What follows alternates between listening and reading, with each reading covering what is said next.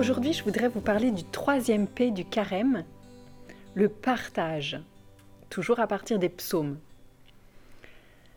En pensant au partage, tout de suite, j'avais dans ma tête une image de mains de jeunes personnes, de mains qui se, serrent ensemble, couleurs de peau différentes, etc. Une image de solidarité, de partage qu'on voit quand même assez souvent. Alors, je me suis mise à la recherche des mains dans les psaumes. Je pensais trouver des mains qui partagent. Eh bien non, pas de mains qui partagent dans les psaumes. En tout cas, dans la recherche que j'ai faite. Alors je me suis dit, zut, qu'est-ce que je fais? Bah, J'ai choisi quand même de rester sur les mains. Parce que les mains, elles matérialisent notre pensée, elles expriment nos émotions. C'est à travers nos mains qu'on peut donner notre cœur d'une certaine manière. C'est avec les mains que je partage des biens, je serre la main de qui je rencontre, je, donne du soutien, une petite caresse aux personnes fragiles, je fabrique un, un, cadeau, je cuisine un plat à partager. Voyez tout ce que vous pouvez faire avec vos mains pour partager. Alors, donc j'ouvre quand même ma Bible et je feuillette les psaumes ici et là.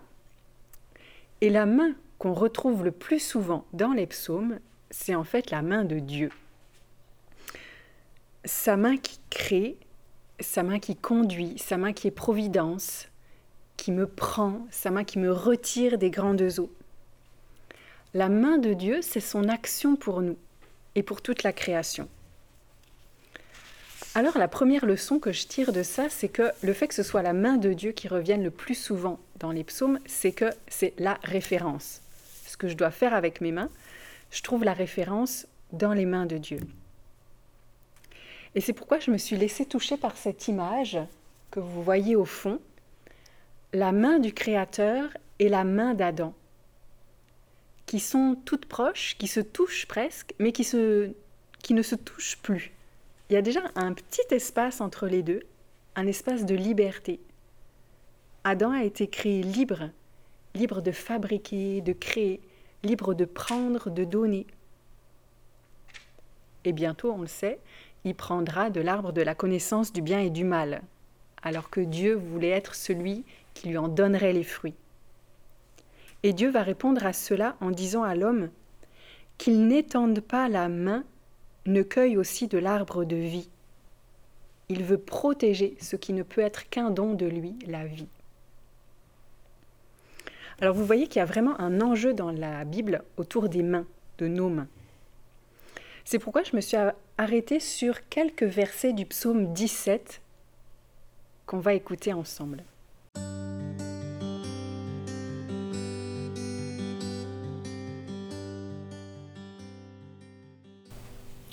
Je t'aime, Seigneur, ma force, mon sauveur, tu m'as sauvé de la violence. Le Seigneur est mon roc et ma forteresse. Mon libérateur, c'est mon Dieu. Je m'abrite en lui, mon rocher, mon bouclier et ma force de salut, ma citadelle et mon refuge. Il envoie d'en haut et me prend. Il me retire des grandes eaux. Il me délivre d'un puissant ennemi, d'adversaires plus forts que moi il m'a dégagé, mis au large. Il m'a sauvé, car il m'aime. Le Seigneur me rend selon ma justice. Selon la pureté de mes mains, me rétribue. Qui est Dieu?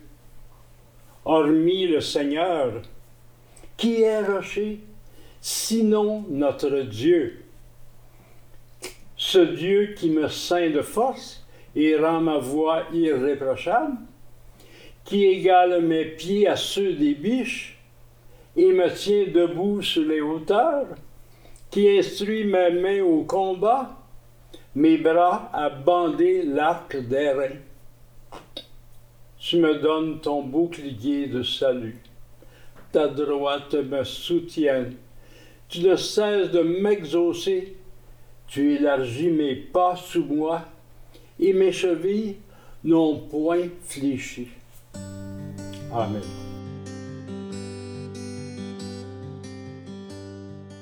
Alors dans ce psaume, est-ce qu'on voit les mains du psalmiste partager son pain? Non, en tout cas pas explicitement. Alors que fait le psalmiste avec ses mains dans ce psaume? Ben, j'ai vu qu'il tenait un bouclier, le bouclier du salut donné par le Seigneur. Il bande son arc. On voit que le psalmiste, avec ses mains, est au combat. Et ça me vient révéler quelque chose d'intéressant par rapport au partage. Le partage, c'est vraiment un combat. Ouvrir les mains, donner, c'est un combat. Durer dans le partage, dans le don de mes biens, de moi-même, c'est un combat. Parce que le Créateur m'a donné la liberté, le choix de donner, le choix d'aimer. Et le psalmiste nous enseigne deux points essentiels dans ces quelques versets. D'abord, dans le combat, il faut choisir son camp, se positionner. Et c'est très beau, il le fait dès les premiers mots du psaume. Je t'aime, Seigneur, ma force. On ne peut pas être plus positionné que ça du côté du Seigneur. Et ça lui donne une expérience de solidité. En s'étant positionné pour le Seigneur, le Seigneur devient son roc, sa forteresse, sa citadelle. Ça lui donne une solidité, une stabilité.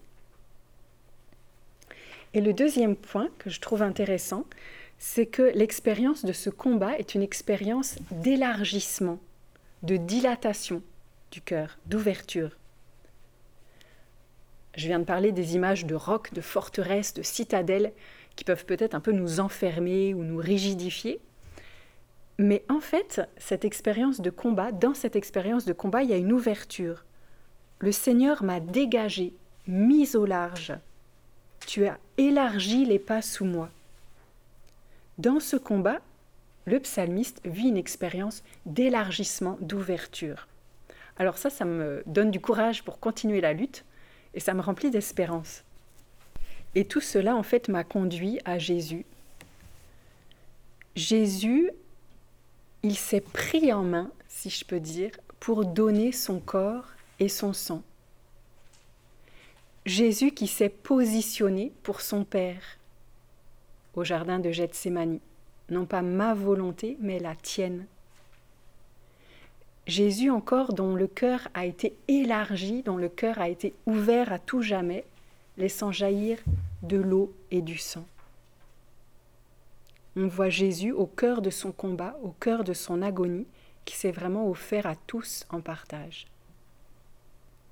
Alors voilà, bien simplement, comme petit euh, exercice, on va dire, pour ce troisième P du partage, bah, je vous invite tout simplement à prendre conscience au long de la journée de tout ce que font vos mains, tout ce que vous faites avec vos mains, écrire, travailler, cuisiner, et de voir combien euh, elles font beaucoup pour les autres. Et ça, c'est vous qui faites beaucoup pour les autres. Et l'invitation, ce serait de rendre grâce au Seigneur pour ça, et euh, d'écouter encore là où il vous appelle à, donner plus, à ouvrir plus vos mains, euh, plus ou différemment.